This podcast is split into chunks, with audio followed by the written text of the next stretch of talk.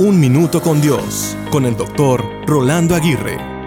Quiero un tiempo. Esta es la frase que no quieren escuchar los novios. Usualmente significa que ya quieren dar por terminada la relación. Sin embargo, el tomarse un tiempo para pensar las cosas no es nada malo. Al contrario, es benéfico en todos los sentidos. Se ha concluido que las personas que toman un tiempo para pensar antes de tomar una decisión vital en sus vidas tienen más probabilidades de tomar la decisión correcta.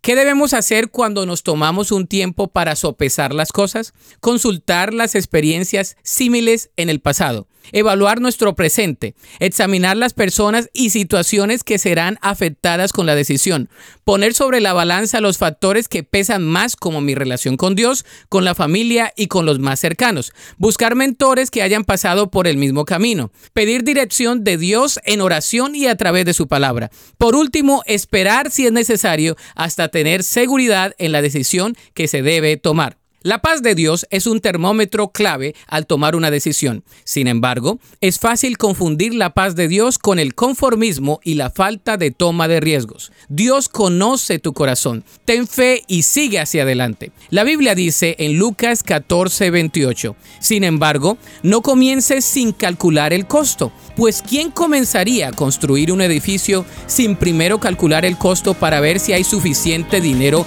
para terminarlo?